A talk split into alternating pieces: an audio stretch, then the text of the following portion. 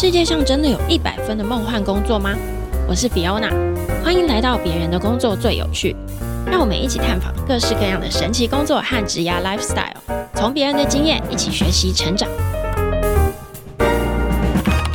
嗨，大家好，我是 Fiona。今天的来宾呢，如果有在关注运彩的人，一定会有听过他的名字。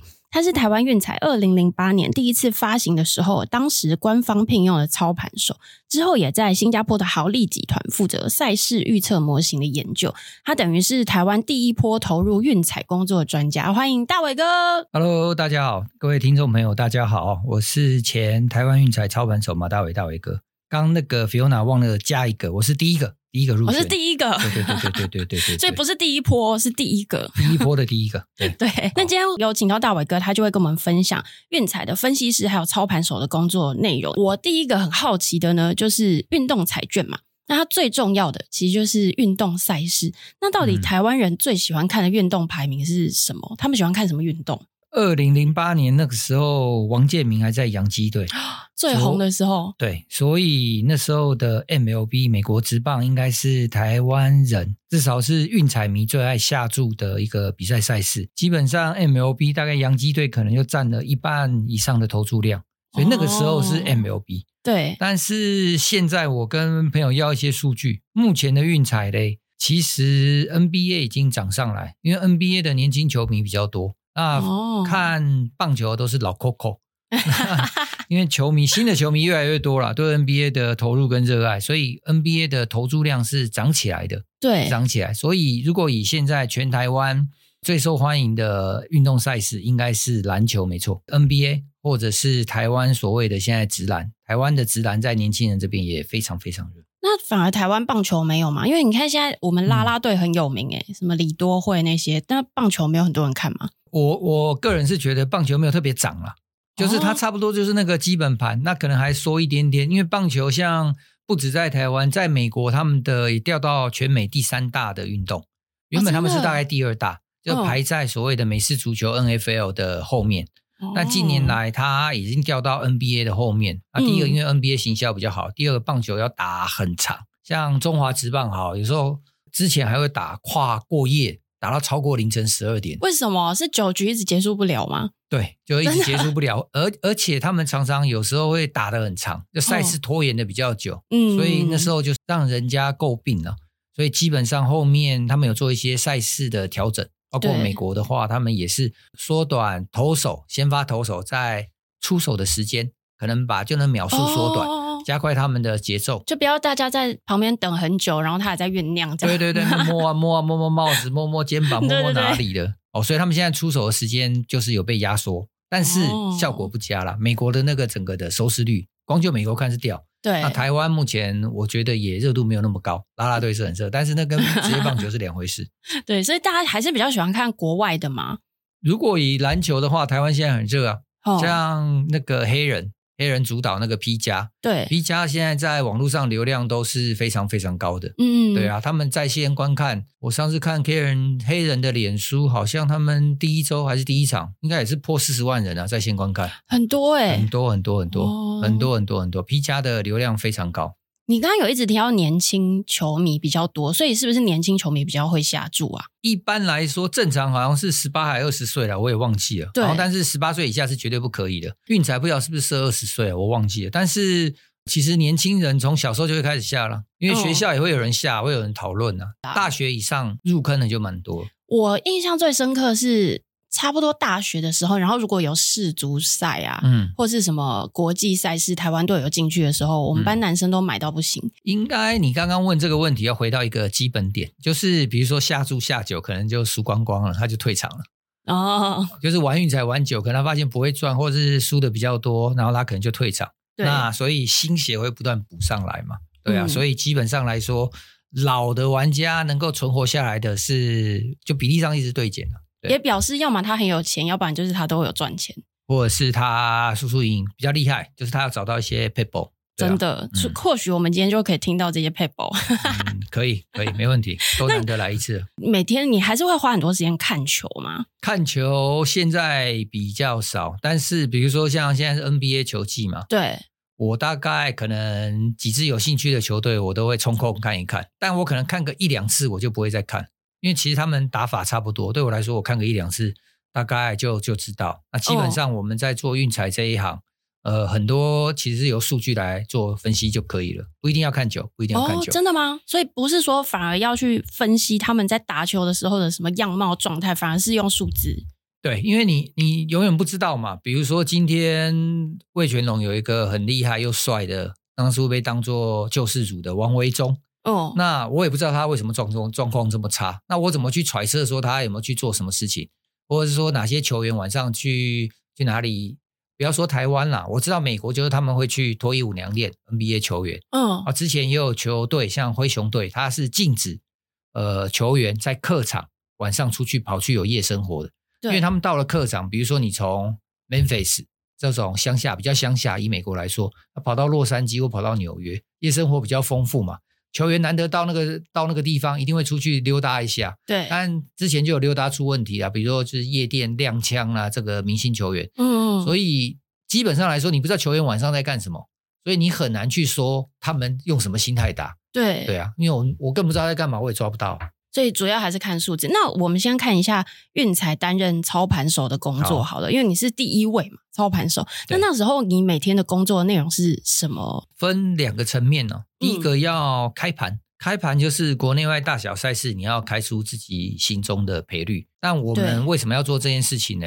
大家可能会有疑惑，因为有些可能对运彩有熟悉的朋友会觉得说，啊，不就抄国外的就好？事实上没错没错，基本上你都 跟着国外走。对但是那个时候老外对我们的训练就是，你还是要有自己心中的一个价钱。那自己有心中的这个 price 的话嘞，当我们在做操盘的时候，你至少有个依据。就算你的心中的价钱跟市场是有差距的，嗯、但是大家每个每个我们所谓的交易员操盘手开出来价钱的平均数，就是我们这一次的操盘的这一场比赛的一个基本标准。对，对，对我们来说，其实它是一个。标准在那边啊，我们就可以根据这个标准来做操盘的动作，所以开盘还是很重要。嗯，第二件事情呢，就是所谓的操盘。操盘的话，就是比如说像世界杯好了，世界杯开打不是很多钱会进来？对啊。比如说我们讲阿根廷好了，那阿根廷假设因为有梅西很热，那他们一直买梅西的时候，那我们就要判断说，那现在这个赔率要不要去做调整？嗯，要还是不要？那要调整的话，要调整多少？那大家不了解这个行业的人，也可能会觉得说啊，这不是很简单啊？你就收了一千万，就调一点啊，这一直在收，你就一直在调一点啊，那没有那么简单呐、啊。对，所以你们不会这样子两边去试算一下怎么样，不管输赢都赚，也会这样吗？不会特别去抓一个平衡数，因为我们抓不到。哦、但是我们在那个电脑系统上面，它其实会当下的反映出我们现在这个彩池。哦，假设阿根廷赢了，阿根廷赢一球，阿根廷赢两球。那我们的输赢状况是多少？都会有及时的东西，嗯、但是因为我们没有办法去做一个控制的状况，这也是大家常常存在的迷思啦。他们以为庄家操盘就会试着去两边平衡，对，我没有办法两边平衡，因为我没有办法控制彩迷的行为。哦、今天你认为阿根廷会，你就是会一直下，因为大部分的彩民都是属于非理性，尤其这种大赛事，他们不会去说哦，那这个你已经压的赔率太低了，他不管，他就是认为阿根廷会赢，他就钱就一直进来，一直进来。所以我们怎么调，它都不会达到一个去平衡的状况，很难呐。嗯、基本上在运彩操盘的时候，其实其实真的很难，而且我们也不会去管，重点也不是让它去两边平衡，所以反而是你要确认你的那个赔率的那个价钱是不是正常。可是你光想要让这个数字是正常，这件事情就超难判断的、啊。呃，没错啊，但是你就有基本准则嘛。比如说，我认为我刚举那个阿根廷的球赛为例好了。嗯，比如说阿根廷现在是赔率是，比如说一点五好，随便举个例，就是买一百块你可以赚五十块。对，那这时候一点五的时候，我们觉得这个是一个所谓的 fair price，就是一个正确的价钱，那我们就让人家买啊。那我这时候可能因为太多人买了，又有两百万进来，那我可能调一点，我调到一点四七，我看看这个收单量有没有去减缓。没有减缓呢，对我来说是好事，因为我认为一点五已经算是很低了，所以我调到一点四七，就他现在下一百块只能赚四十七块的时候，还是有人一直买，那我就继续让他买，但我不会压到一点三，为什么？因为呢，假设我认为，因为阿根廷还是有可能输嘛，我们都不知道谁会赢嘛，对，所以我如果在这个条件下，我阿根廷吸收的钱够多，搞不好这一场爆冷我会大赚，所以基本上对于庄家来说，他们只是去算一个几率的东西，不是真的说我今天知道谁会赢，我知道谁会赢，我这场就不要开啦，我还开什么比赛？我自己去买就好，我还知道谁，我知道谁会赢，那还得了？对啊，那我们也没办法去控制彩迷的行为嘛，所以你就是做一个判断。嗯那也不用一致一昧的把赔率压低，因为一昧赔率压低以后，大家可能很多人就不买了。对，他会觉得这个怪怪的，啊、这个数字，或者他觉得没有价值，哇、嗯，下一百块只能赢三十块啊，没意思了，不玩了啦，就玩别的。哦、那也许我就少说这一百两百，或者一百万两百万。嗯，所以对于我们来说，我们不会去做这种动作。其实。全世界的庄家大概都是这个操盘逻辑，不是大家想的去平衡两边，因为很难去做平衡的动作。对，所以跟我们想象都不一样，根本就不可能做到这件事情，因为也不知道会不会赢球。对，因为我不知道嘛，知道我就去下注，我还做什么操盘手，或者是我从那边看到看到这个数字，我也知道谁会赢的话，那那大家都知道了，那我每天就是把那边锁起来就好，另外一边让人家一直去买，那那有这种事？这样子的工作类型，其实对你们来讲最重要就是定出那个赔率，然后想办法让运彩赚钱，对不对？运彩的话，以台湾运彩来说，它的所谓的保护层很大，保护层很大，比较复杂。简单来说，如果大家有买过运彩，就知道有时候你是必须要买所谓的串关。哦，我有看到这个，对，比如说串三关，你就是三场都要过，那几率上来说就是比较低，所以它的赔率比较高。嗯、对，我觉得可以解释一下这个东西，因为我那时候看到串关的时候，我第一次看到我也看不太懂。他、嗯、的意思就是你买一次，就比如说我猜明天谁会赢，对，你猜对一次没有用，你要连续猜对三次，对不对？对对，对。可是其实只有台湾运才有这个规则，其实其他国外可能不一定是这样子买法。全世界都有串关这个买法，对，但是嘞。台湾运彩是强迫某些场次你只能买串关哦，它全世界的买法都是这场比赛你要只买这队获胜也可以，你不一定要又买 A 又买 B 又买 C。但台湾运彩就是规定这场比赛你就是要买 A 还要买 B，有时候你要买 A B C，类似像这样。因为这个东西我简单给大家解释一下，假设哦一场比赛你认为这队球队的胜率是六成零点六，对，那你零点六这队预测胜率零点六，下一队 B 队的预测胜率也是零点六。那两队，你知道猜对的几率是多少？就是零点六乘以零点六，对啊，就只有零点三六，就很低了。哦。那如果要串三关，又更低。你就把零点三六再乘以零点六，你就知道多低了，大概只有二十趴出头，哦，对不对？那在二十趴出头的状况下，其实你就几率很低了嘛，所以他才给你很高的赔率。那运彩就是靠这个来去。也不能说学大家啦，它就是它的保护层非常非常大哦，所以你才会说这个保护层很大，就是这个概念。对对对对对，它基本上立于不败啦。以前我们说实在话，我插个话，运彩我们操盘那时候真的很轻松，很轻松啊。台湾运彩啦，因为台湾运彩的保护层太大，大部分都是串关了，真正开放大家单场去决胜负的比赛场次很少，所以我们相对轻松。哦，那你那时候第一波进去做啊，大家都跟你一样是相同的背景嘛？你你是什么统计背景的吗？因为这次是不是数字要很强啊？我比较偏运动专业背景，但是我们那时候进来的同事蛮多，有几个是 A、B、C，然后大家都对运动是很喜欢的，但喜欢以外的数字有没有概念？呃，基本上我觉得都还可以哦，也有数学系毕业的，也有数学毕业，嗯、也有台大的。对啊、那那种是不是很适合啊？还是运动背景的人比较适合？运动背景的意思是因为你之前是播体育赛事，嗯、对不对？没有，我是最早有在苹果日报当过体育记者，我没有播过体育赛事，但是做过记者，所以我对球赛是熟悉的。嗯，而且我对运彩这一块本来就很喜欢，所以自己算是有去做钻研了。然后刚好那个时候就顺理成章，哦，经过介绍我就。考进去了，就面试进去，跟他们那时候香港的老外做试训面试，然后我就进去。哇，是香港的人去面试哎？对对，进去了以后，他们才开始做普选的动作。然后那时候海选大概也是很多人，嗯、因为大家对这个行业很好奇，而且又跟运动相关，啊、年轻人特别爱，哦、所以那时候。他们筛选过来，基本上我们的英文都要不错了，因为我们的老外是澳洲人。我那时候有去查，他说香港马会有占最开始的股份四十几趴什么的，所以他们会协助筛选。因为台湾没有运动彩券这方面的人才，所以是需要靠他们来训练。香港马会会跟富邦结合，是因为台湾那时候没有做运彩相关的专业，所以他们找了一个靠山，嗯、至少你要找一个 会的人嘛。对，你找一个会的人，你才不用担心嘛。嗯，哦，因为大家都怕赔钱。那你找到会的人的时候，当然委托他们那边去做一个筛选的动作。那香港马会嘞，他们在更早之前就已经开始卖所谓的足球彩券，就是足球下注的部分。所以他们从英国那一些非常传统的国际的大的博彩公司，嗯，找了很多英国人到香港，所以我们那时候基本上我们遇到的都是英国人，基本英文就不能差。那你们那时候面试的时候考什么？因为大家都没有学过，那他要怎么判断你们会？我不知道一般人普选考什么，因为我没经过。我自己的话是，啊、我自己的话，它有一个简单的一些问答啦，那个对我们喜欢体育的人来说很简单，嗯，对。但是如果像你女生，我那时候记得我这时候去面试的时候，我们在那个考桌上面，我看起来有两个像是富邦银行。的行员呐、啊，来考吗？是女生，我看他们就脸色表情有点沉重。当然，这对我们来说很简单，但对他们来说，只要是很专业的运动问题，他们可能答不出来。嗯，但只要是你对运动喜欢，应该不难。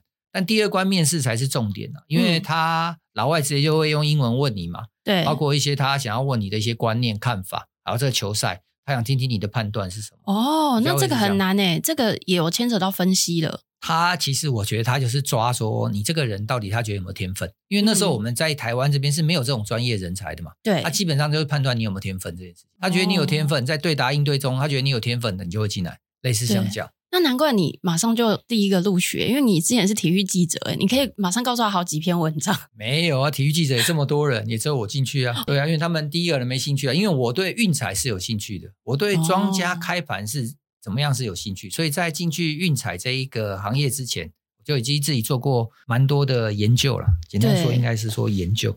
嗯，那你加入运彩之后啊，他会用什么方式让你们正式的受训啊？受训那时候是去香港马会，对，住在那边马会，我前后受训三次。第一次是跟着第一批的种子员工过去，嗯，对对对。第二批是跟着所有的交易员、操盘手一起过去，大家在那边至少也待了两个礼拜吧。对啊，一次要待两个礼拜。有，所以老外有去看，就是教我们一些基本观念，给我们上一些基本的几率概念啊、几率课啊。对，对啊，那时候我们记得有聊过一个，老外有讲一个非常有趣的问题啦。这也不是什么难的问题，嗯、所有学统计的人大家都知道。但假设我不是统计系毕业，我们就会迟疑一下。那时候他有问我们，就是说，比如说现在你参加一个呃抽奖节目，你已经赢了。嗯然后有 A、B、C 三道门，后面有一个奖品是汽车，另外两个是空的。对，对 A、B、C 三道门的时候嘞，老外就会说：好，那比如说我现在问 Fiona，那 A、B、C 你要选哪一个门？我要选 A。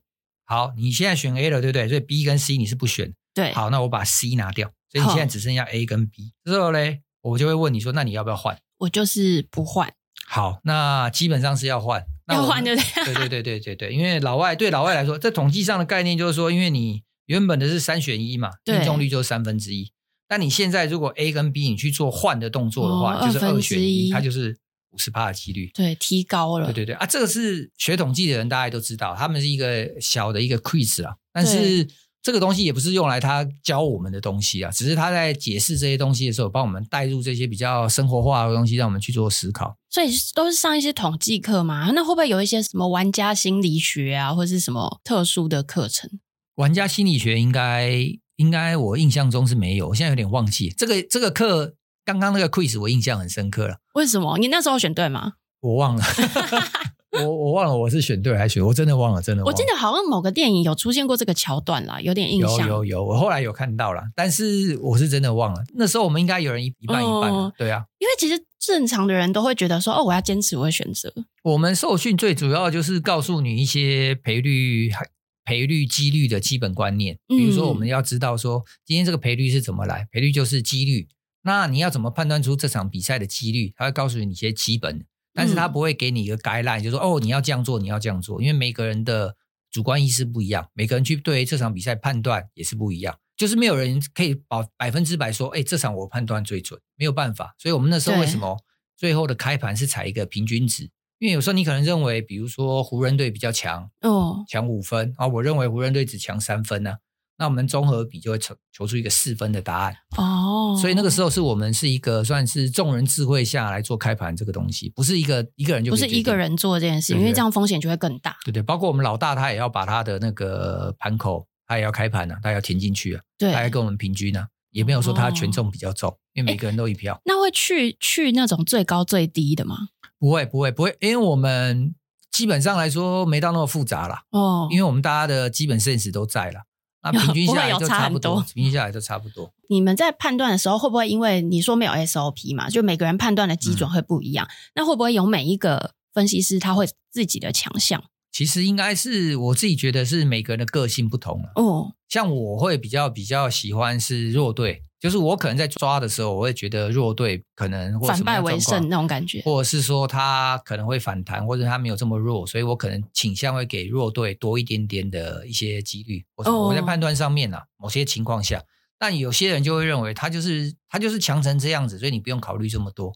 哦，那每个人的思考逻辑不一样嘛，所以他出来结果也稍微有点不同。对，所以其实这就是看个性。没错，可以这样说。但这个我觉得蛮困难的，因为不是说看球赛嗯就好，嗯、他还要做分析，然后他还要做数字，然后他还要克服自己的有点心理层面的一些因素。比如说，你就是好像会比较偏袒弱队，嗯、可是你在做赔率的时候，你应该就会克服，让自己尽量中立的去看这件事情。刚刚讲是从分析的角度来看这场球赛，比如说我会比较偏爱客队或弱队。但是如果是纯粹像如果是纯开盘的话，基本上会偏数字多一点点。数字出来后去做基本微调。刚你问我们在那边做了什么工作，我们在那边有跟一般就是非常传统的传统他们国外的做法，就是我们会做自己的 team sheet，team 就是球队 team，sheet、嗯、就是 s h e e t，对，就是我们会用 Excel 表格把每一天比赛的记录，我们自己会存在 Excel 表格。哇！我们那时候 Junior 我们就负责打，但每人会安排啦。今天是你打，今天是我打，就是我们会把今天的比赛，比如说以棒球来说，就会丢投手啦，他的投球局数跟这些东西，我们就把它填进去表格。那这个表格的目的，也就是大家今天在开盘的时候，你要找资料的时候，你不用去网上找，嗯，因为我们已经全部抓下来。直接进到我们团队里面的听序里面去做这表格，用 Excel 去做拉拉选选。哦，哦，对对对，所以它基本上是由数字跑出来的。你看完这些数字以后，然后你再加一点点的主观判断，但我们通常不会加太多了，因为我们不是自己要去下注，嗯、我们是卖给人家，让客人来买，所以基本上你不用加太多自己主观意见。如果我今天立场是赌客，我当然可以加更多的个人意见。嗯嗯，那你之后为什么会离开运财？你后来到了那个豪利集团嘛，新加坡那边。对，豪利集团是基本上来说，就是有同事要过去啊，我们就一起过去。对对对对，因为我们那时候离开了大概五个人吧。哦，是一起吗？全部都到豪利集团？呃，对，但不是都是操盘手交易员。哦，对对对对对，懂啊！早盘有交易员有两个，有几个是做风控的。对对对，对因为那个豪利那边的老板那时候他们要来台湾设立公司，他们想要找对运彩专业的人帮他们做嗯运动模型的研究，嗯嗯，所以我们就是被算是有同事拉嘛，他们改的给的薪水比较高，我们就过去了，为了钱过去。但是豪利是一间很大的公司啊，就是。因为以所有全世界的运动博博弈市场来看，台湾运彩真的是非常非常小咖。现在去年好像做四百多亿吧，我没记错。台湾吗？对对对对对。但是我记得我在比如说二零零八年的时候，香港一天就做一亿港币，就是现在台湾的差不多四倍。可是香港也不大哎，好惊人哦。香港不大哦，我只光讲足球，没有讲赛马。香港当时一天的营业额就是港币大概一亿一亿港币。对，那台湾到现在才是差不多一天一亿多台币哦，对啊，所以你就知道，但因为香港的产品比较好了，比较有吸引力，台湾的产品没有这么好。啊、香港的产品是什么？是也是一样球赛吗？对，但是它所谓的产品设计比较好，就是说，比如说它没有那么多串关啊，那、哦、台湾就太多串关了，对，大家可能就玩久就就觉得赢不了，或者输的机会比较大，他就比较不玩。但香港因为他们基本上每一场都可以去做单场的下注。那运动模型研究，我觉得听起来超级像什么城市开发，它实际上是做什么？嗯、运动模型研究，我们刚刚说我们大概有五个人嘛，后来到六个人，还有再请别人进来。那重点是，呃，我本身不是所谓的科技背景，也不是技术背景，所谓写程式这一些。嗯，所以那时候我们的同事里面有人就是专门是做运算背景，他可以写程式，把我们的想法，等于是我跟另外一位我们比较负责概念的构思。比如说今天我们要分析一场。简单说，分析台湾职棒好了。嗯，那我们认为分析一场台湾职棒，怎么用数据跑出一些数据模型，可以让老板去做下注。哦，那时候他们要在国际上下注，不是下台湾运彩，他们要下国际的下注。所以他们想要知道说，我们可不可以从数据里面得出一些答案？我们就是去找答案。那找答案的时候，你要先从一开始你的逻辑构思嘛，比如说这场比赛我要怎么去判断？对，那你要把你需要数据抓出来。然后你还要选说你要用什么样子的数据模型去做研究，嗯，类似像这样一步一步把它拆解过来。那我们那时候做了蛮多模型的研究，篮球、棒球、足球都有，就是我们觉得能赚的，我们都试试。哦，对对对。那这样子跟运彩有什么不一样吗？就是两边的 KPI 不太一样，对不对？不一样。当然，基本上老板都看趴数了，看你赚了多少趴数，对不对？那运彩因为比较固定，他不能选客户嘛，但我们是可以去选择比赛要不要下注。嗯、那对于老板来说，就是那时候我们以我们那个豪利整个公司，因为他除了我们，还有老外的团队。对对对对，他有全世界各地，除了我们是唯一在台湾的，其他大家都跟海外那些，不过不管是英国或哪里的那个团队合作，有赚两趴就很厉害。哦，真的吗？他们所谓的两趴是所谓的 ROI（Return of Investment），哦，跟股票稍微不一样，而且他们下注的量很大。他说两趴是可以买私人飞机，零点五趴是买法拉利，所以你就知道他量下注很大。哇，所以难怪他需要靠这种模型，而且是机器自动下注。他们想要做到这个程度，比如说我们今天研究出来，不是一个人在那边按按按按按。当然，当然所谓的赛前是可以按，但是现在运彩有一种玩法，就是所谓的 Live。比赛边打，你可以边下注。当然运彩也有叫做场中，场中的投注量都蛮大，大家喜欢边看边下，而且觉得掌握度比较高。嗯、对，那刚刚讲那个两趴零点五趴，他们的团队都是下足球的场中比赛哦，所以他们自己开发出自己的系统，然后跟公司的透过公司这边自动下注的东西，所以他们的钱是一直下，一直下，一直下，我们就不用管，他可能就要调那个机器。哦或调那些参数，但是它基本上不是每天在那边盯着那个。比如说，就跟所谓的股票，比如说自动操盘或者是什么自动下单是有点像。只要你达到了什么的标准，它就会自己下去。哦，对对对，就跟股票自动下单是一样。那难怪国外的那种博弈的金额，我们根本就比不上啊，因为他们那种富豪是这样子在玩的耶。比不上，比不上。我我听过以前我们豪利的公司的老板讲过，他们那时候，因为他们有收到全世界大客户的单。他们英格兰超级联赛，对，就是全世界最热门的联赛。对，他的金额从一千万港币到四千万港币起跳，一场比赛哦。哦，对，那你会说，那怎么下得了这么多？那就是那个就是那个时候豪利公司它的能耐哦，因为它不是你今天要下一千万港币，你不是说哎，那我拿一千万去哪里下注？没有这种事情。对，那他们就会透过他们所谓的分销系统啦，就是你的单，就是我确定你是一个 VIP 客户，你这个单我要收。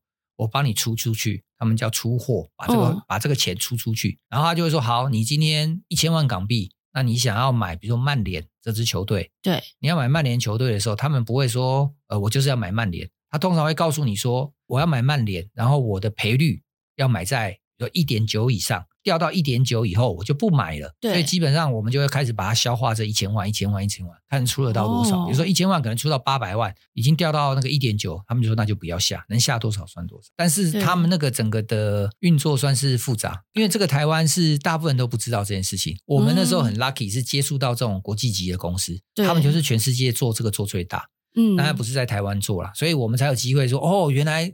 世界的运彩是这样操作的。对啊，原来他们是这样玩的。对啊，那时候我记得我们在豪利的有一年有遇到世界杯啊，我说老板这一场他们下多少，就是说一亿左右，因为世界杯的量更大嘛，对啊、大家都会下嘛，他就可能收到一亿嘛。那你说哇，那么夸张啊？没有夸张啊，因为他们都很有钱。那个老板本身是喜欢博弈这件事吗？通常我们一个人对赌博有兴趣，我们是喜欢那种下单之后有点刺激的感觉，嗯、不知道会不会赢，然后风险是自己可以承担。可是他全部都已经。AI 化，然后自动化，它这样会不会丧失了那个乐趣啊？刚刚讲的是团队在做啊，老板自己，我我们比较常接触的小老板，他自己是有下。啊，就自己还是玩好玩嘛，对不对？没有没有，他自己帮公司操盘，他说他说他绩效也不错，对啊，对啊，因为他们本来就喜欢足球嘛。嗯，新加坡人其实也是足球挂，其实东南亚整个东南亚大部分都足球挂，除了台湾以外，台湾、菲律宾以外了，越南也足球也蛮疯的，啊，也都是大概是他们最受欢迎的球赛。台湾没有在就是发展足球吧？呃，现在应该是越来越热了，现在越来越热，所以你看每年世界杯，大家都养出一些新的球迷。可是都是只看那几场啊，像我就是没有没有没有，有人会入坑呢，啊，有些人就入坑了，啊。哦，你是说呃世界杯之后，然后他还是持续关注那一些球员或球队，或是喜欢上足球，蛮多的，蛮多的。因为我们在一些比如群组里面都会遇到啊，他就说他只玩足球啊，大家想要了解足球，对对啊，他就是有些人就是说他足球专场，也有足球专场，越来越多了。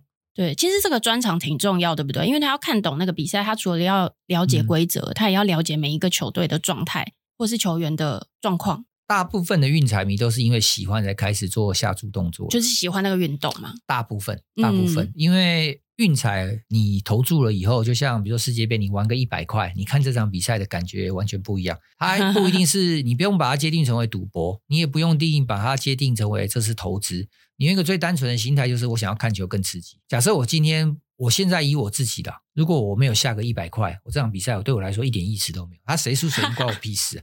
真的会这样吗？真的真的真的真的，因为我们可能看球看太久了啊，又看了太多场，对这些现在也没那么像小时候那么有热情。以前做体育记者很有热情啊，对、哦、对球赛很有热情，大家每天哦，这个谁谁谁应该怎样，这个球队应该怎样，哦、教练应该怎样，讲那堆有的没有。但你可能过了三十一岁以后，大家都没这个兴趣，就是男生大概都这样子啊。三十岁以后，可能兴趣慢慢掉下来，慢慢掉下来。然后呢，到后后来，像我现在就是，如果我今天不下注，我就看球没兴趣。我因为我在网络上看过，有一些人是，比如说他很支持阿根廷，嗯，他故意去下在另外一队的球队，因为他想说这样子，他输了之后他赢嘛，他就不会太难过。没有啊，这个跟钱过不去。第一个也没有一定跟钱过不去的，因为他的判断你也不知道准不准。对啊。第二个就是这个东西因为运气运气啊，他今天下那个，他可能会说哦，好啊，阿根廷赢了，阿根廷赢了，我的球队赢了。对阿根廷输了，我赚钱，我怎样都不难过。对。那其实他可能也不是专业判断嘛，所以他下谁，他也不知道到底谁会赢，谁会谁会输。那我也我觉得 OK 啊。重点就是你找到你自己喜欢的方式嘛，比如说这礼拜天才打完的台湾职棒。大赛打到第七场，嗯、第七场的时候，我就问我的好朋友，就是有一个球爷李医生，他是一个球评，哦，他又被绰号叫球爷，就是他常常预测很不准。那天我就敲他，因为大家都叫他认识的人都叫他坤哥。我说坤哥，那大赛第七场你看好谁？他说看好魏全。然后我就说好，我知道了，我准备去买乐天。当然后来我是没买啦，因为我只是好奇问问，帮我帮一些群内的朋友问的。哇，啊、那他中了耶！他他这一次看得很准。没有人一直衰的，也没有人一直准的嘛，所以这个东西就是运彩好玩的地方。但如果你有买这场比赛，你可能看起来你就会觉得比较刺激一点，会更投入在这个看球赛的这个状况当中。是啊，是啊，不一定是赌博啦，就大家也不用去想说这是赌博，或者或者更复杂说我要靠这个赚钱投资。所以我觉得你就很轻松。你今天如果大家真的喜欢球赛，像比如说如果这个听众有比较年轻的，大家就到现在没有接触过运彩，嗯、你就去买一百块试试看，你就知道你这场看起来，哎，怎么跟之前看的不一样？真的、哦，感觉就会不一样。啊、你就看一下哇。一百块而已，那你也会觉得说，哇，那个好像赢输都没有差很多，但是还是一样啊。你会希望你赚一百块啊，嗯，对不对？不管是运彩的时候，或者是那个模型研究的时候啊，你会一直去看后台的数据。你们会怎么去观察奇怪的状况？你说操盘吗？对，操盘的时候，你会不会觉得，哎，这个人为什么每次都投中之类的？运彩当初他们的好的机制会有一个好的防止机制，比如说那时候我们的运彩的大单好像是限制是十万。就是你一笔单，你超过十万，它就会挡掉。哦。但是后来有些投注站知道，所以他们就会分批。他假设要超 超过十万，他就给你三万、三万、三万进，这样你的系统就不会察觉。对。但是我们系统会跳嘛？那如果一次超过一定的金额，它就会被回绝，因为我们就看，哎，怎么有大单进来了？你要去做一个。所以那个好的操盘系统的确是对我们有帮助了。另外一种状况，如果像你刚刚问这个状况。通常我们还是有一些国外的监控系统。那台湾运彩比较少少发生这些奇奇怪怪的状况，因为台湾运彩的盘口跟世界的那个水准，就是赔率差太多。我们的产品太烂了，哦、我们产品太烂，所以你比较难吸引到一些厉害的客户过来买。对，我们也比较简单一点，对对对，想要钻漏洞。但是像我们去香港受训的时候，就会遇到，嗯，香港受训的时候，他们就会有很多种状况。所以他们最 care 在操盘的时候，最 care 就是所谓的职业的赌客的单哦。这些他怎么知道他们是职业赌客啊？呃，经验判断。简单来说，比如说我们第一个他要下注，他都会下比较大注。那下大注的时候，他们第一件事情就会，如果太大，他们就会挡掉。然后接下来他会去看说，现在他们马会在卖的价钱跟国际上的价钱是没有落差，是不是我们比较高？嗯、如果我们的价钱是比全世界都高，哦、应该说赔率了。对，赔率比全世界都高，他们就有利可图，他们就会进来，冲过来。那表示我这边要做调整，因为我不可以，因为我们我们不是什么大的庄家，我们就算马会这样也不是大庄家，所以他们不应该是市场最好的赔率，所以他往下压。嗯、类似像这样子的概念会做这种东西啦。另外，如果像最早期的话，一些靠运彩走偏门的人，比如说足球，嗯，足球他们会开所谓的场中 life 比赛，他们也可以下注。他们有发现说，怎么有一个人？每次下完注，他下那队就进球好几次，屡试不爽。哦、那在这个状况下呢，他们后来就去做研究跟调查，他发现原来那个人他有一个朋友可能在当地看球，所以他的他的是比电视转播快，哦，他有时间差，对，秒差，不到时间差，就是秒差。那你秒差也可以哦，也可以啊，因为你知道主，因为他用电话嘛。对，比如说我今天在奥地利好了，哦，然后那个人转播也都没有，不是什么大比赛，转播没有什么大比赛的时候，他的讯号就会比较慢，讯号源就会比较弱，比较慢。他只要慢个二十秒，那边进球二十秒很多了，哇！因为足球的一球很巨大嘛，那如果你是篮球，那就可能差距不大，嗯，对。但是足球那时候他们，而且马会最主要是足球嘛，他们那时候还没有卖篮球，那基本上那时候就是。他们就一直发现这个状况。那如果抓到这件事情，你们会不不让他继续下注吗？还是是可以对他没有没有马会他没有违规啊？啊，这样没有违规吗？对啊，但是他他赢的钱你都要给他，但是他们不会让他再下哦，因为他是算作弊嘛。但是你拿他，啊、你没有办法把他说，哎，你的钱之前作弊，我都不给你下哦，因为他们也没有存钱、啊、没有办法证据。对对，他们也不算是存，哎，马会是可以存钱的，但是他们不会把你说之前赢的，哎，你都是这样，不会做这种事情啊。像马会这种是比较跟国际市场比较接近，他们就会有很多呃麻烦的事情在操盘上来说。嗯，那台湾运彩，因为我刚刚讲保护层太大，对，大家真的蛮轻松的。那我也要现在跟还在那个叫中信那边，哦，威刚，中信威刚现在还在操盘以前的同事们，我知道你们现在还是很轻松。因为到现在都没有改变嘛，比如说从二零零八开始到现在已经二零二三十几年了，它的玩法都没有改变啊，就是一直一样都很轻松。哦，为什么没有办法有一些新的玩法？这个比较复杂，这个跟政府的政策有关了，啊，因为他们归归类运动彩券叫做彩券，所以他们是要固定抽一定的趴数，嗯。因为固定抽一定趴数的话，哦，那我的我是经营方，我达不到这个趴数，他是抽二十五趴嘛，我达不到二十五趴，营业额的二十五趴，那我要自掏腰包啊。哦，是吗？现在的规则，啊啊、这个是可以公开的数字是是，是是是是是。哦，所以他就是表定，我就是要二十五趴，我就会抽走，是政府要拿走的。对对对，做公益去。哦，对啊，我公益彩券嘛。对啊对啊对啊，他说你不中就做公做公益嘛，所以你今天如果没有中的话，不是说没有中，你今天没有做到这个二十五趴的话，基本上差一趴两趴，经营方都要把这钱吐出来，嗯，所以他们才会用这么比较。严苛的、比较保险的方式，对，保险的方式可以这样说。哦，对，这么大的盘口啊，嗯、或是操盘，同时会有多少人操啊？因为不可能一个人做这件事情。马会我看到一次都十几个、啊，一次有十几个。我有看，我有听过有几百个的，有同时哎，不用到几百个，可能至少他们的操盘的人有至少破百个人。哦，但是后来操盘这个东西，他们在一些比较大的庄家，他们的做法会变成是，他们会有一个一两个很厉害的 leader。嗯，但是他们会建立一套数据模型系统，所以呢，基本上呢，每一场比赛呢，他们都会有所谓的盘口，那那个就会照着那个数据模型去跑。对、嗯，所以他们目前我知道的状况都是，他们比较不需要我们这种传统有受过比较专业训练。对对对，他们就需要所谓的不是操盘者，他们用英文讲叫 operator 啦。嗯，operator 就是说你说作业员或者是说交易员那种。还不到交易员，他就是按照指令来办事，就是系统会告诉他说：“你现在要调了，他就调。”系统告诉你说这边要怎样，他就会给你指示，类似像这样。所以他们我知道，像一些比较大的国际庄家，他们会聘用大量的当地的人。之前在菲律宾的市场是比较蓬勃的，因为菲律宾是有发国际的博弈牌照的，对，所以那时候很多的国际庄家的据点在菲律宾，所以他们那时候就会请当地的菲律宾人。嗯，因为他人工便宜嘛，对，但是他们不懂没关系，因为我有好的那个系统，这样子很 AI，一定有影响到，对不对？一定是越来越 AI，一定是越来越 AI。嗯，啊、就是只要有一两个特别厉害，然后其他的人其实照 AI 的指示走就可以了。这种感觉，因为因为你去想嘛，比如说全世界打了这么多场的比赛，然后而且是每年都在打，每年都在踢，对，那这些数据都会累积下来，所以我只要今天去判断说，比如说。呃，A 队比 B 队好零点五球。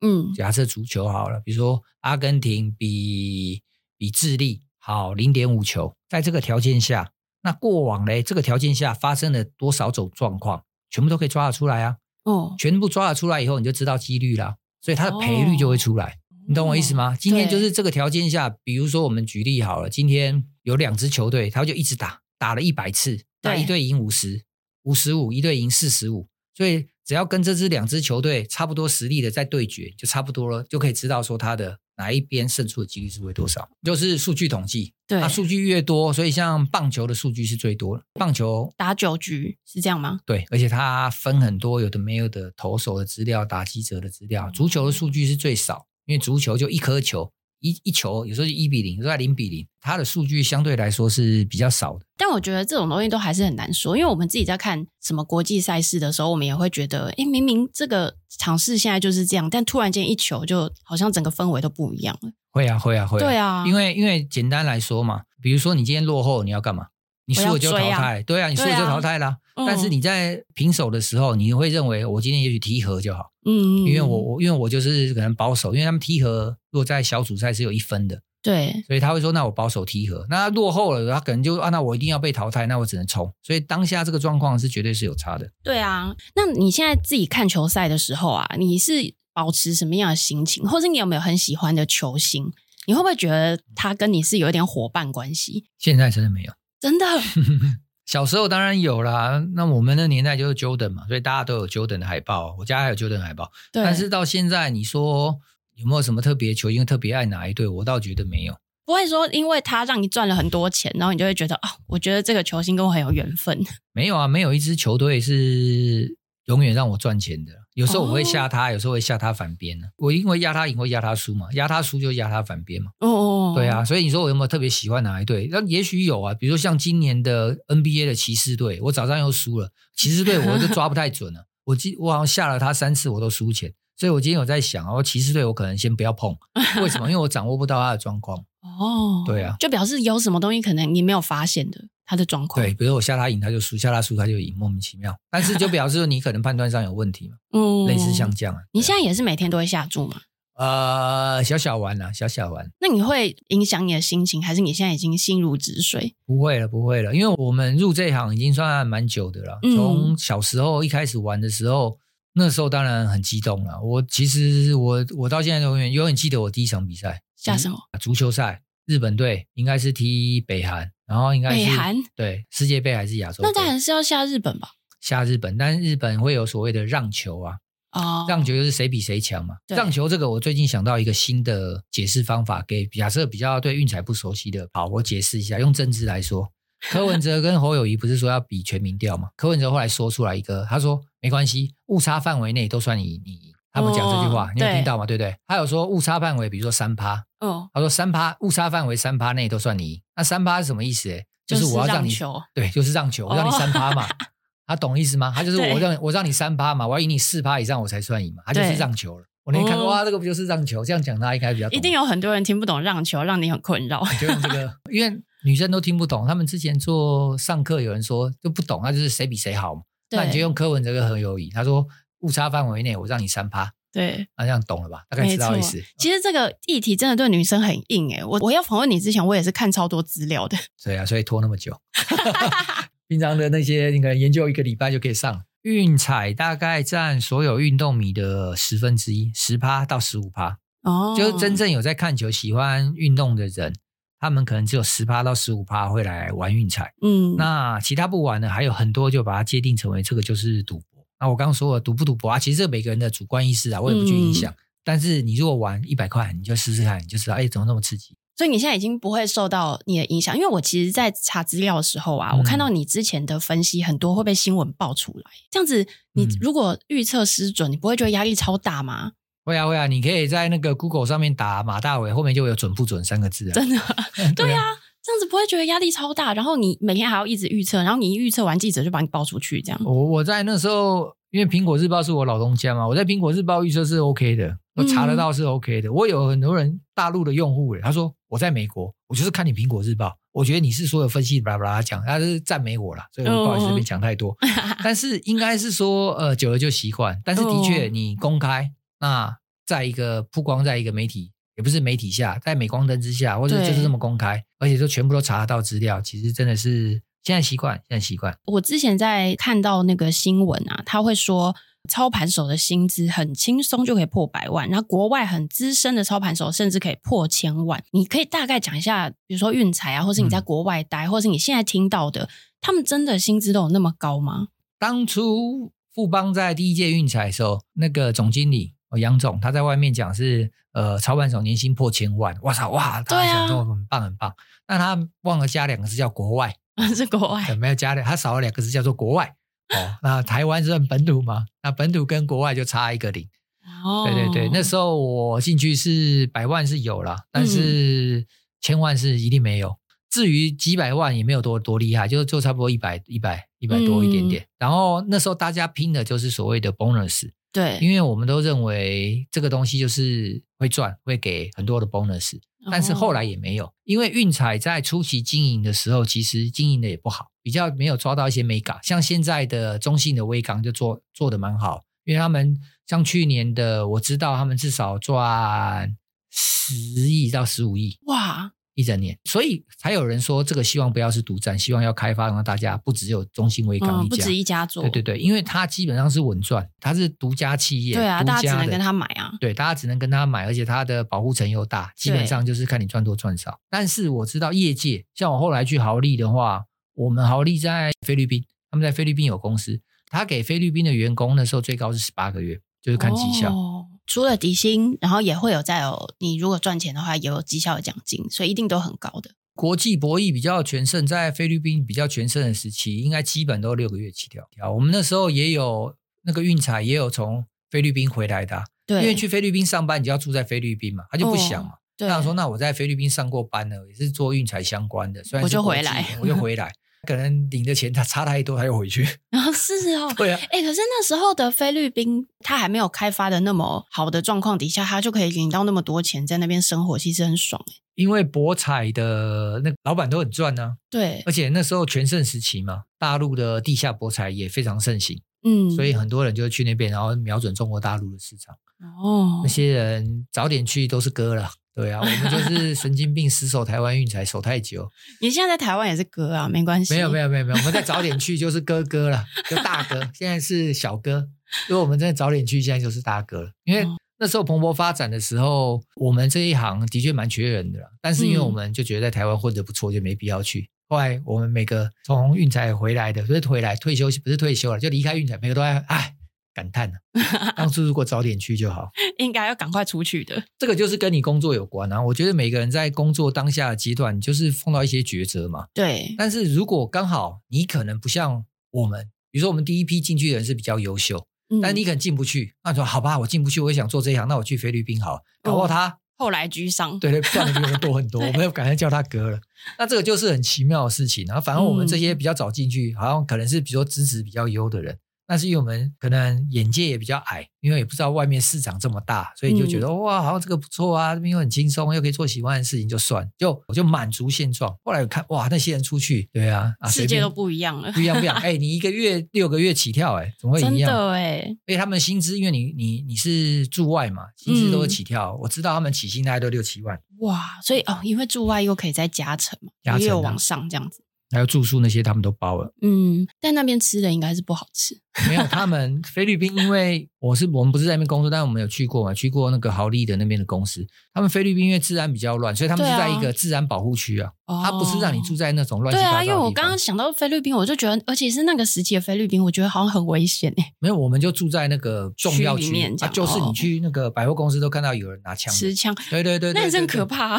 没有嘛，至少你是在安全区嘛。嗯，你不会跑到那些，因为一般区你不敢去嘛。对啊，对啊，所以他们也都是在那边呢。嗯，那你做了那么久，其实也是十几二十年有，有有有。对，你有没有印象最深刻的事？先讲玩家好了啦。我觉得你做运彩的时候，你才会发现，哇，台湾真的有些人是很有钱，他可能就拿个一两百万来下，输了也不在乎，或者他常常拿一两百万来下。真的，真的，真的，有一些运彩行，他们因为台湾运彩开台湾运彩行要大赚的，或赚很多，或业绩特别好的，他们都是有所谓的大户。这些大户可能因为运彩没有什么上限呢，哦、我知道他们有时候会拿一百万来下注一次吗？对啊，一次哎、欸，可以啊，他可以啊，这么酷、啊，甚至要超过一百万。有时候现在我上次知道，现在的中信微刚的规定是要通报总经理，总经理觉得可不可以？一定可以啊，没有不收的、啊，多了都收了收。怎么可能会说不可以啊？一定收啊，因为像、哦、像香港马会的做法是，我们其实会对客户做类似建档，因为线上投注会有 ID 嘛，那你就知道说，哎，这咖是好咖。你就看他的投注的一些 pattern 跟下注习惯，你就知道他是会长期赢还是长期输。长期输的人你要干嘛？额度开大。这长期输的才是好咖嘛？好咖，因为他 因为大家都是要赚他钱嘛，他输我们他输了运彩才有钱赚嘛，嗯，所以他就会让你把额度开大。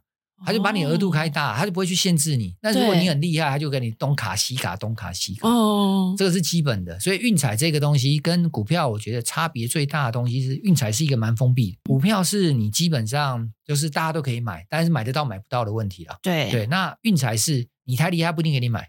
哦，对，就不让你买了，因为你买他就输啊。哦，对啊，他有可能会把你的账号封掉吗？会啊。啊，就算我就是没有作弊也是吗？台湾运彩不会，台湾运彩不会。我是说一些地下庄家、国外是这样，国际庄家也会，真的会啊。可是我没有作弊耶，他怎么他用什么理由封掉他的？没有啊，他第一个他觉得你太会赢，他就不跟你玩了。我不要你这个客户行不行？居然真的有这种事？可以可以可以可以。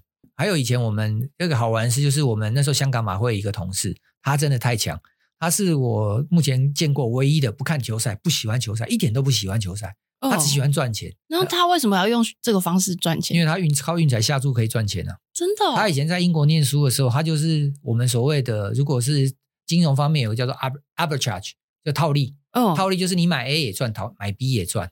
为什么会这样？会啊，会啊，会啊，会啊！就他两边的盘口开的不一样。比如说这边买 A 队下一百块可以赚一百零一块，哦，这边买 B 队可以下一百块赢一百零三块，哦，那你就去买了。不过 A A 赢你就赚一块，B 赢你就赚三块。哦，他量下的很大，他不是下一百，他可能下个一千万、一百万，他可能赚个一万，哦、他也赚了。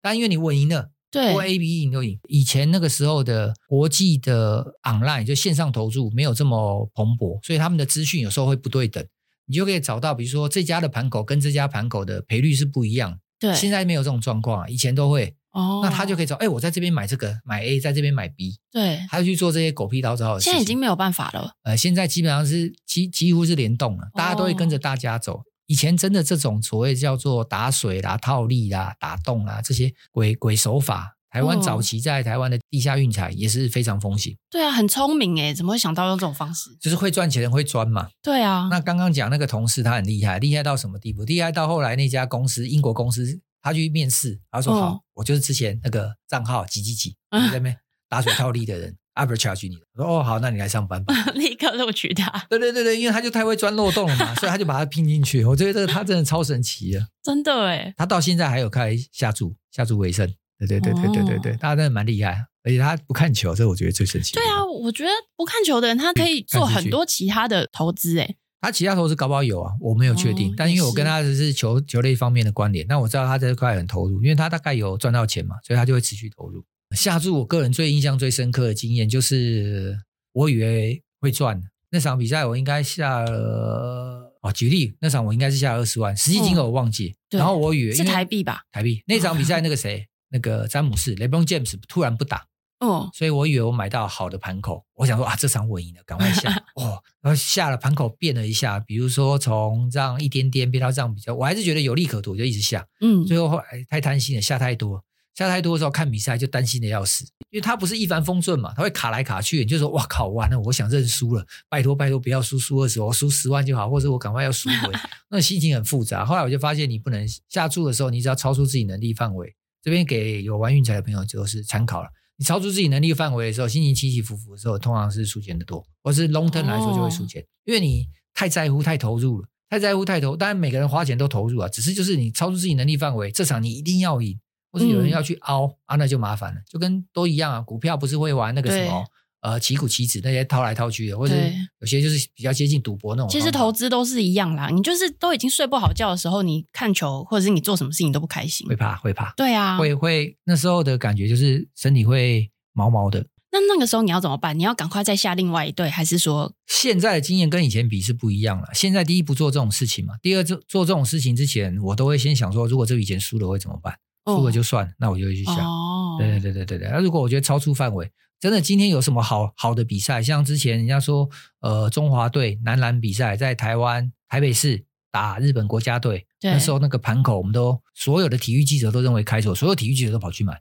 哦，好啊，那大家都觉得他，就后来那场只日本只要赢十一分就够了，我们就赢钱，就日本赢了三十几分，三十，对对对对对对对，所以这个是。等于是庄家的判断跟实际结果会差距很大，对啊，我们都认为日本一定赢超过十一分，很轻松啦。哦，好啦，真的真的这么厉害，这么这么铁，这么稳当的比赛，你下多少钱？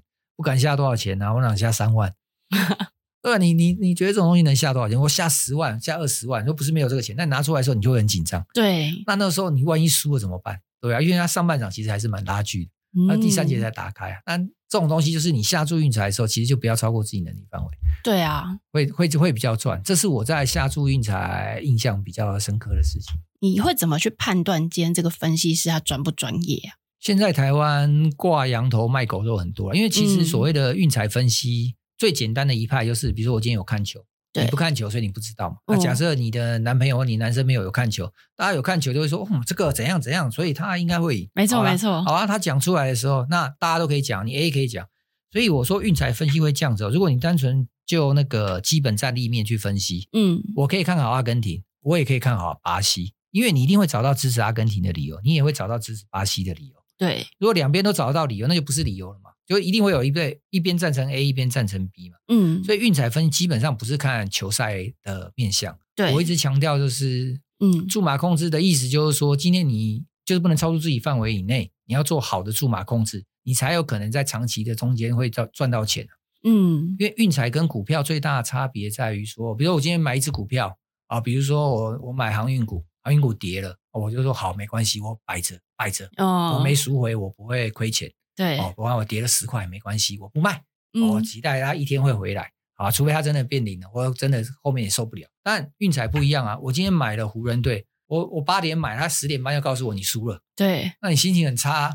我今天下一万我就输一万啊，我下五千我就输五千啊。对，但是跟那个股票不一样，我今天股票跌了，比如说跌了十十点。对，那我可能股价跌了十十块，对，你可以决定不要看它。对对对对对，我我搞不好觉得没差没差，因为我没有实际上的感觉嘛。嗯。但是运彩最麻烦就是它每日结算，所以你的心情起伏很大。嗯。那你不要让自己心情起伏这么大，唯一的办法就是去控制自己的注码。嗯。好的注码控制是我一直强调，而且现在大家都没有在讲这件事情，大家只会告诉你谁会赢，那谁会赢不一定会赚钱。嗯。所以我有个好朋友叫运彩小伟，就有一个人他在某个网站上预测很强，六成六成多。然后他有一天跟小伟快哭了，他说：“小伟哥，我输了两百多万，但是我是这个网站的认证的庄家杀手，我很厉害，我的年度胜率有六成，但是我我现在输了两百万，我好头痛，我不知道该怎么办。你觉得我下一场应该怎么样？因为他已经慌了。对啊，那，那为什么会这样？是因为就是他的心情心态没有办法控制这个东西。如果你从下注面来说，今天呢他会准，对不对？所以他会开始下注，嗯、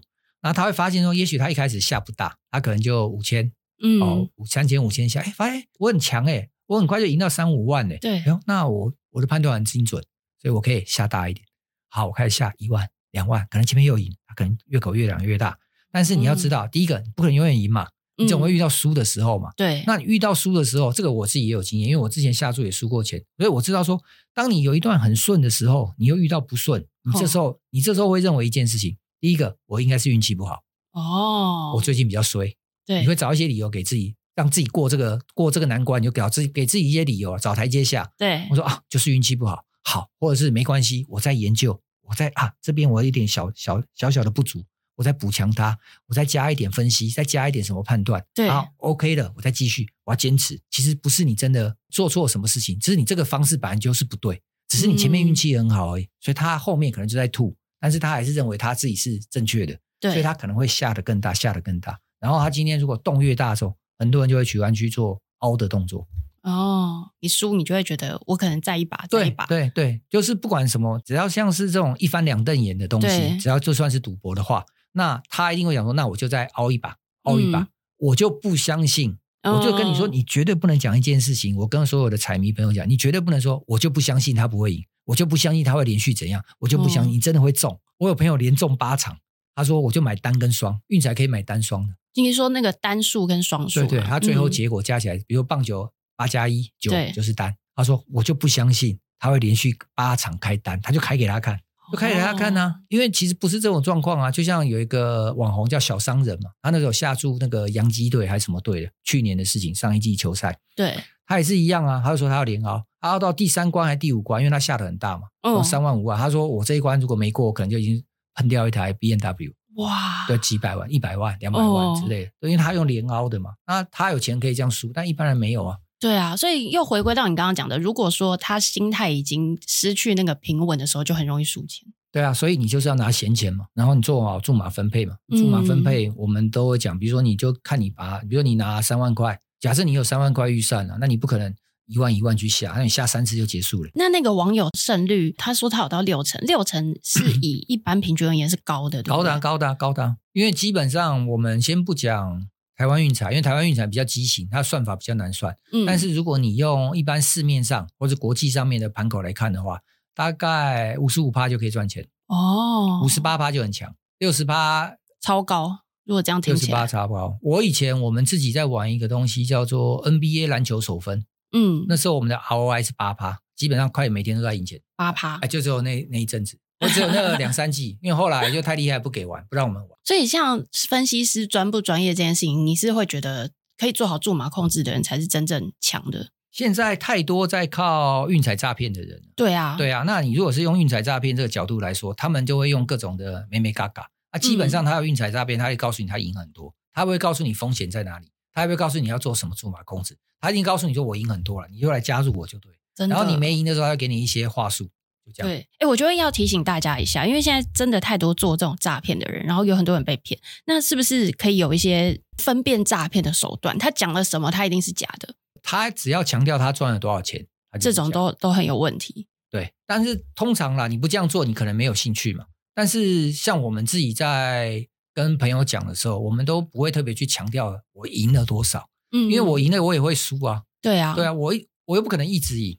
那如果我，一直鼓吹这个，你一直过来，然后因为我这引你进来，然后你到时候期望值很低，你反而就乱套，对啊。那他们这些人就一直强调他会赢多少钱，然后他们第二招他就是会说，因为他想要赚你一次钱，之前可能他卖你一次牌或一场比赛。他给你随便讲，他说这个是什么职业单呐、啊、内线单呐、啊，就跟股票内线一样嘛。哦、职业单、内线单呐、啊，然后之前不是还有那个台湾篮球员有打假球的事件？哦、他说啊，我他也可以跟你说，我朋友是球员，他们爆出来球员里面内部传来消息，不管讲什么鬼东西啊，那他不管用什么方式跟你讲，你只要觉得他告诉你说这场一定会赢会赢，那他为什么不自己去？真的？对啊。而且假球这件事情，为什么国外没有打假球的问题啊？为什么就台湾有？国外也有，只是美国来说，打假球是联邦重罪。联邦重罪，因为美国赌博是合法的。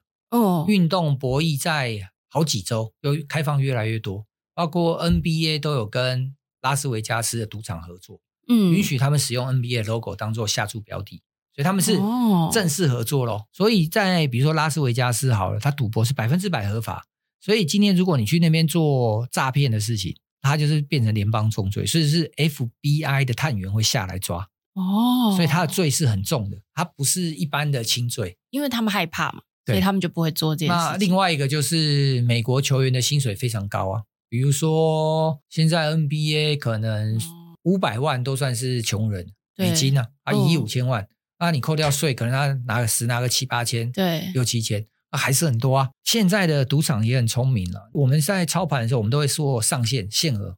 嗯，好，比如说今天你上限，他们可能顶多给你个十万、二十万一注啊，就是你一次要下，可能最多给你二十万。那你一直下，嗯、假设你要下一百万，你要下五次，那你下五次的时候，他们就觉得很奇怪了。哦，怎么会有人一直买、一直买、一直买？对啊，好像很笃定一样。对对对对对，就是有很多的方式可以判断这场比赛是不是有鬼，所以他们也不太敢做这件事情。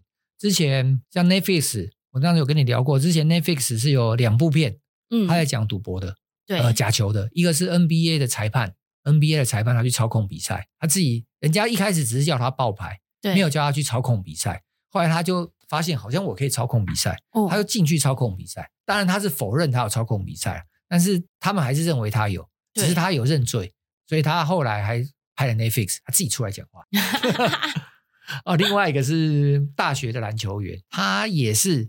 人家告诉他，他可能比较穷啦，所以他有去做这件事情。然后也就是开始一开始赢的时候赢小的钱，但是呢，如果你周边有人开始赢，就说：“哎，我这边有一组内线，哦，这个会赢呢。”对，害怕吓一下，哦，就越来越多人，可能只有从周边五个人、十个人，然后大家觉得会赢，那越下越大，那个球滚得越来越大，所以他那场比赛有一场他们他们的比赛，比如说离庄家的开盘的差距差太多了，所以庄家就会干嘛？自动举报。哎，这场比赛怪怪，你可不可以帮我检查一下？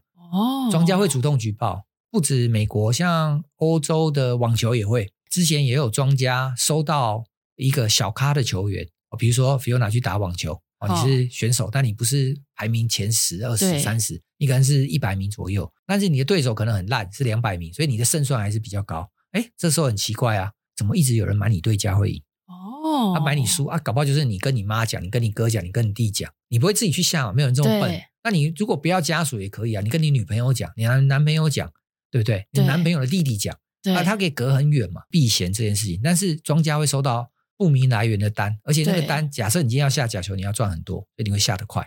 下得多，哦，所以他们会很容易被发现啦。呃，看得出，就是有一些场次看得出来了。哦，有些场次他们会自己，因为他们庄家如果收到假球的单，他们也是受害者，因为他们的钱要给赌客的，所以不是其他赌客是受害，是庄家是受害，所以庄家很忌讳这种事情呢。我觉得台湾好像是因为假球的事情也蛮打击到我们的运动赛事的啦。之前棒球嘛，那棒球已经，比如说算是风平浪静的了，因为棒球。棒球假球，我自己也经历过，反正就是一些很奇怪的盘口啊，的确有这种状况，但那个解释起来太复杂，而、嗯、是真的有发生过。我以前我记得还在苹果日报的时候，我虽然不是棒球组的，但是有一天有一场比赛，我印象超级深刻。哦，两队都不想赢，真的吗？是我你就看得出来两队都不想赢，因为打到我记得是十几十几分比二十几分。我打到二十几比二十几，我说你你得分我也得分，你得分我也两边都不想赢。